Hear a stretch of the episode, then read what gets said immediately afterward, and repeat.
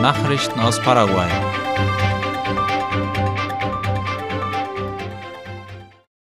Die Regierung hat die bisher größte Wassermenge in den Chaco gebracht. Heute morgens brach ein Konvoi mit rund 50 Fahrzeugen von Asunción auf, um mehr als 560.000 Liter Wasser in verschiedenen Ortschaften im Chaco zu verteilen. Darüber berichtet unter anderem die Zeitung La Nación. Die bisher größte Aktion wurde koordiniert von dem Verteidigungsministerium, dem Notstandssekretariat SIN, dem staatlichen Sanierungsdienstleister ESAP und der paraguayischen Kammer für Wegebau Cavialpa. Seit Beginn der Amtszeit von Santiago Peña wurden bereits 4,7 Millionen Liter Wasser transportiert. Laut dem Leiter des Katastrophenschutzes Arsenio Sarate hat die Regierung im Chaco bereits mehr als sieben Millionen Liter Wasser verteilt. Zarate sagte, er hoffe, dass es in den nächsten Wochen im Chaco regnen würde, da man sonst eine noch größere Wasserlieferaktion vorbereiten müsste, um der Dürre entgegenzuwirken. Gefängniswärter treten in Hungerstreik. Vor dem Gebäude des Justizministeriums in Asunción haben heute rund 50 Mitarbeiter aus verschiedenen Haftanstalten einen Hungerstreik begonnen. Laut Ultima Hora fordern sie, dass Minister Angel Barcini auf ihre Forderungen eingeht, darunter die Wiedereinstellung entlassener Beamter und Krankenversicherung.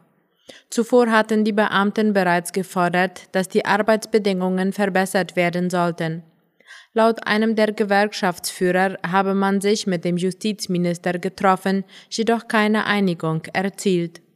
Der Streik reiht sich in einer Protestserie ein, die auf die Ereignisse vom 10. Oktober folgten. An dem Dienstag hatten Mitglieder des Rotela-Clans das Gefängnis Takumbu unter ihre Gewalt genommen und etwa 30 Besucherinnen sowie 22 Gefängniswärter festgehalten.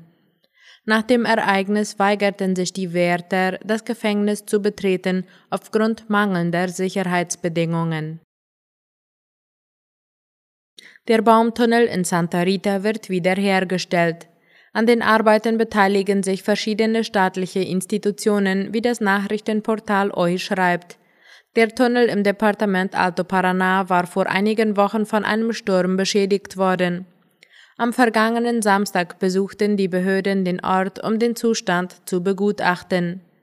Der Baumtunnel von Santa Rita erhielt 2014 den Status als Wahrzeichen der Stadt. Nachrichten aus aller Welt.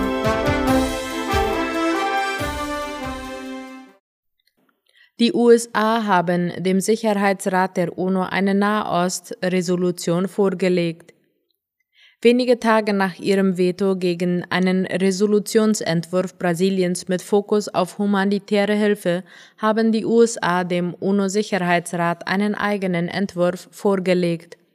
Darin gehe es vor allem um die Freilassung der Geiseln, die von der Terrororganisation Hamas in den Gazastreifen verschleppt wurden, hieß es gestern laut dem österreichischen Rundfunk. Ob und wann die Resolution dem Rat zur Abstimmung vorgelegt werden könnte, ist noch unklar. Ein Veto Russlands gilt allerdings als wahrscheinlich. Zuvor hatten sowohl Russland als auch Brasilien dem UNO-Sicherheitsrat Nahost-Resolutionen vorgelegt. Der russische Entwurf hatte nicht die erforderliche Mehrheit erhalten. Gegen den brasilianischen hatten die USA ein Veto eingelegt. Als Begründung für das Veto hatte die amerikanische UN-Botschafterin Linda Thomas Greenfield gesagt, man wolle erst abwarten, welche Wirkung die diplomatischen Bemühungen im Konflikt zwischen Israel und den Palästinensern entfalteten. Mehr als 1000 Migranten erreichen die Kanaren an einem Tag.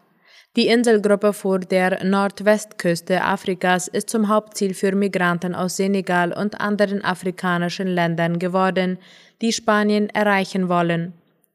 Wie die Deutsche Welle informiert, haben die Kanarischen Inseln zwischen dem 1. Januar und dem 15. Oktober dieses Jahres etwas mehr als 23.000 Migranten aufgenommen. Das entspricht einem Anstieg von 80 Prozent gegenüber dem gleichen Vorjahreszeitraum.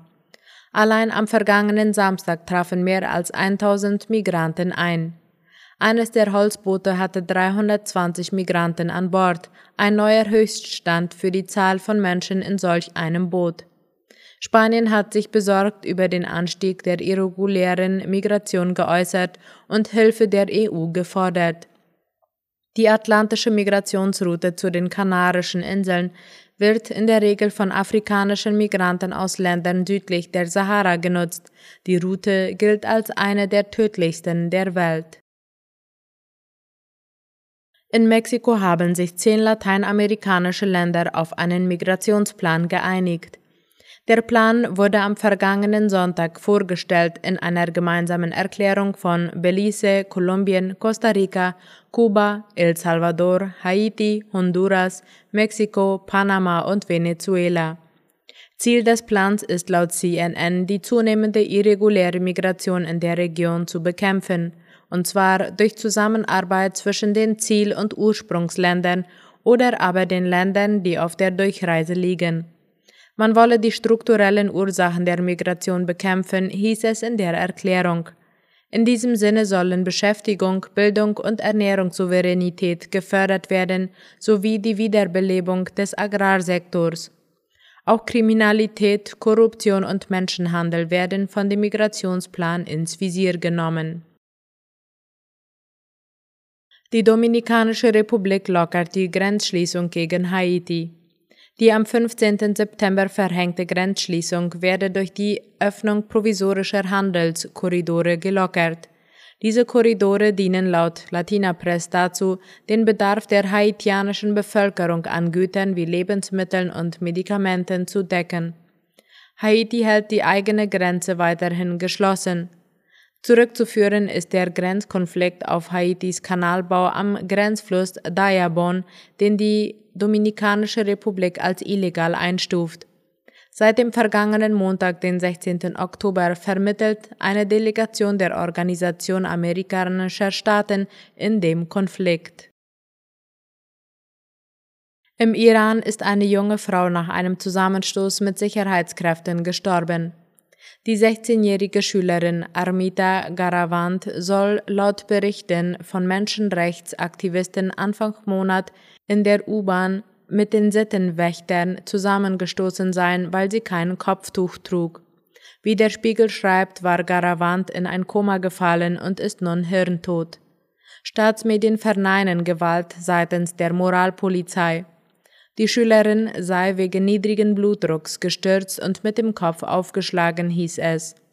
Im Jahr 2022 war eine andere junge Frau von den Sittenwächtern wegen eines angeblich schlecht sitzenden Kopftuchs festgenommen worden. Auch sie fiel ins Koma und starb. Der Tod von Masa Amini löste im vergangenen Jahr schwere Proteste im Iran aus. Seitdem ignorieren viele Frauen demonstrativ die Kopftuchpflicht. Soweit die Nachrichten heute am Montag. Ich wünsche allen Radiohörern einen gesegneten Abend. Auf Wiederhören.